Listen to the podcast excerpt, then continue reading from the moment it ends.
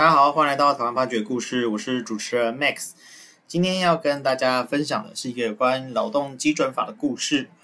啊、故事呢是发生在诶某个银行。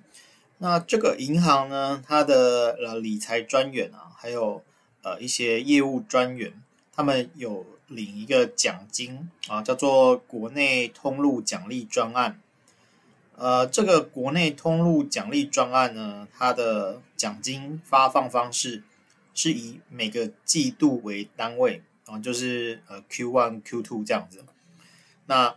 实际的状况就是 Q one 它当年度呃一到三月的奖金呃是在五月十五日发放百分之八十。那同时呢，五月十五这一天也会发放前一年度一到三月的百分之二十，就是会有递延。啊，所以你会先拿到当年度的百分之八十，还有前一年度的剩下二十。那这个奖金的项目会包括呃绩优业务人员奖金，还有绩优团队业务奖金等等的。啊，可是呢，如果说在这个奖金发放之前，呃，员工已经退职、离职，或或者是留职停薪，还没有复职，那就不予发放。好，那这个。台北市劳动局啊，他就是在做劳动检查的时候啊，检查到这个银行有这样子的一个专案，那同时呢，就有发现有一些员工啊，他是退休了啊，或者是留职停薪啊，还没有发放啊，还没有复职等等的，所以呢，他就没有去，没有办法去拿到这个当季百分之八十的奖金哦，还有前一年度百分之二十的递延奖金，所以就认为说哦，这个银行。他违反了劳动基准法第二十二条第二项的规定，啊，处这个银行呃两万元的罚锾。那这个劳动基准法第二十二条第二项的规定是说，工资应全额直接给付劳工，但法令另有规定或劳雇双方另有约定者，不在此限。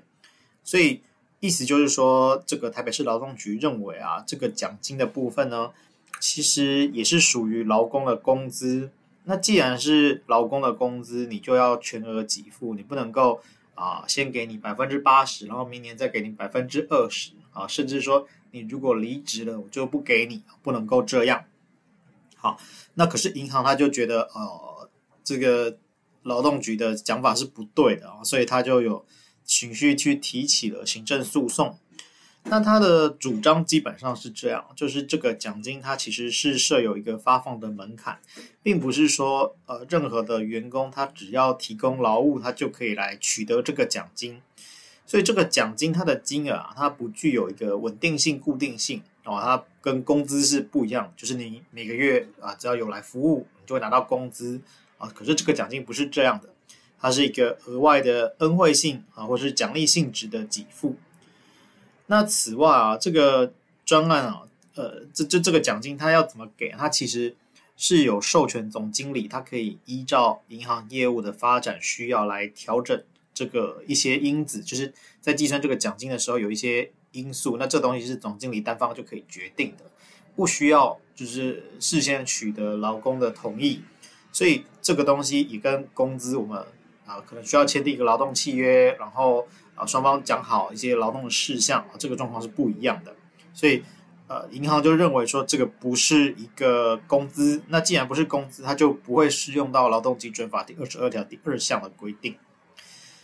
那台北市劳动局的说法就很单纯啊，就是说这个金融监督管理委员会啊，就是金管会啊，还有劳动部，他们在一百零七年七月之间已经有决议了啊，就是说金融业者发给员工酬金奖励，好，如系。劳工因工作获得之报酬具有劳务之对价性，应属工资之范畴，不得因劳工离职而有影响劳工依法请领全额工资之权利。啊，简单来讲就是说，这个酬金奖励啊，它只要是呃具有劳务对价性的，那就是工资。那只要是工资，你就应该要全额让他领啊，不能够因为离职而不让他领。啊，台北市劳动局的说法很单纯，就是这一点。那案件进了法院哦，这个行政法院他就认为说，啊，劳动基准法上所说的这个工资啊，是指劳工因为工作而获得之报酬啊，包括工资啊、薪金啊，啊，或者是呃计时、计日、计月、计件，哈，就有一个计算的方式，而以现金或实物啊等方式来给付的奖金、津贴或者是任何名义啊，就是不管你用什么名义，你只要是符合上面的这个定义哦，它是一个经常性的给予，而且具有劳务对价性，那基本上就是呃劳动基准法上所说的工资。那此外啊，啊，同时还要看一下这个金融消费者保护法。那金融消费者保护法呢，它在第十一条之一有一个规定啊，就是说，呃，金融服务业应订定业务人员之酬金制度，并提报呃董事会通过。它的立法理由就是说啊，为了避免金融服务业的业务人员啊，向金融消费者去销售商品或是服务的时候，只考虑自己的业绩，而忽略了金融消费者的权益，还有可能的各种风险，就增订了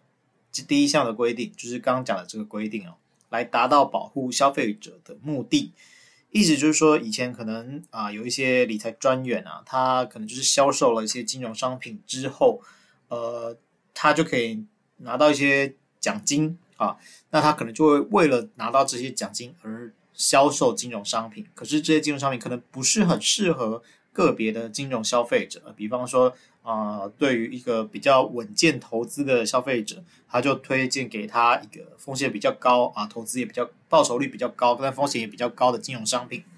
那这个东西可能是不适合的，那容易衍生后续的纠纷。所以这个金融消费者保护法才说啊，这个酬金制度呢，必须要经过这个董事会来通过。那意思就是说，董事会你要把关啊，你不能随便乱乱通过。那透过这个方式来保障这个金融消费者。所以呢，啊、在银行业啊这个部分，它的酬金原则上是用业者自律的方式。那呃，可以去明确要求他要评量非财务指标的部分。也就是说，呃，今天我去算这个奖金的时候，我不是只看说你卖出这个金融商品对于银行。啊，我们公司这边是带来了多少的收益？那回去看一些非财务指标，就是其他的部分啊，所以才不会让这个呃理财专员或是业务人员他们为了销售而不择手段。那本件的这个银行，它的这个奖金制度啊，它其实是确实是有非财务指标。那这个非财务指标呢，总共有四十分哦，就是大概占了百分之四十。那就是有一些呃为师的项目，它就是用扣分的方式来做处理。那包括哪些呢？啊，像是呃客户纷争啊，就是说有可归责于业务人员的客诉案件啊，啊，或者是有稽核缺失、短线交易啊等等的，就是在稽核处查核缺失的时候。呃，你可能有比较轻微的、比较严重的，那就会分低、中、高来扣分。那就是透过这个非财务指标的方式啊，来让这个银行去计算你的酬金。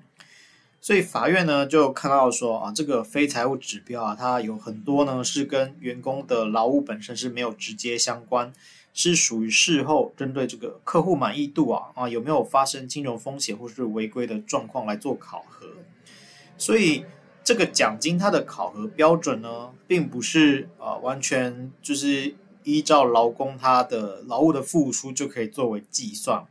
也因此啊，这法院就认为说这个奖金它并不具有劳务对价的性质。啊，再来就是说这个。有奖金有递延的部分嘛，就是你是呃先拿今年的八十趴，然后再拿前一年的二十趴。那这个部分呢，其实法院就认为说，这是为了鼓励员工啊待得久一点啊，它这个是鼓励奖励性质的给予，所以这个东西就不是一个工资，因为它不是经常性的给予，所以它不会有劳动基准法的适用。那最后啊，就是我们有提到，说这个台北市劳动局有援引一个呃金管会跟劳动部的决议啊，那法院就是说这个银行呢，它的发放方式啊，依照它的这个发放方式还有相关规定，它不具有工资的性质啊，前面都已经讲得很清楚了。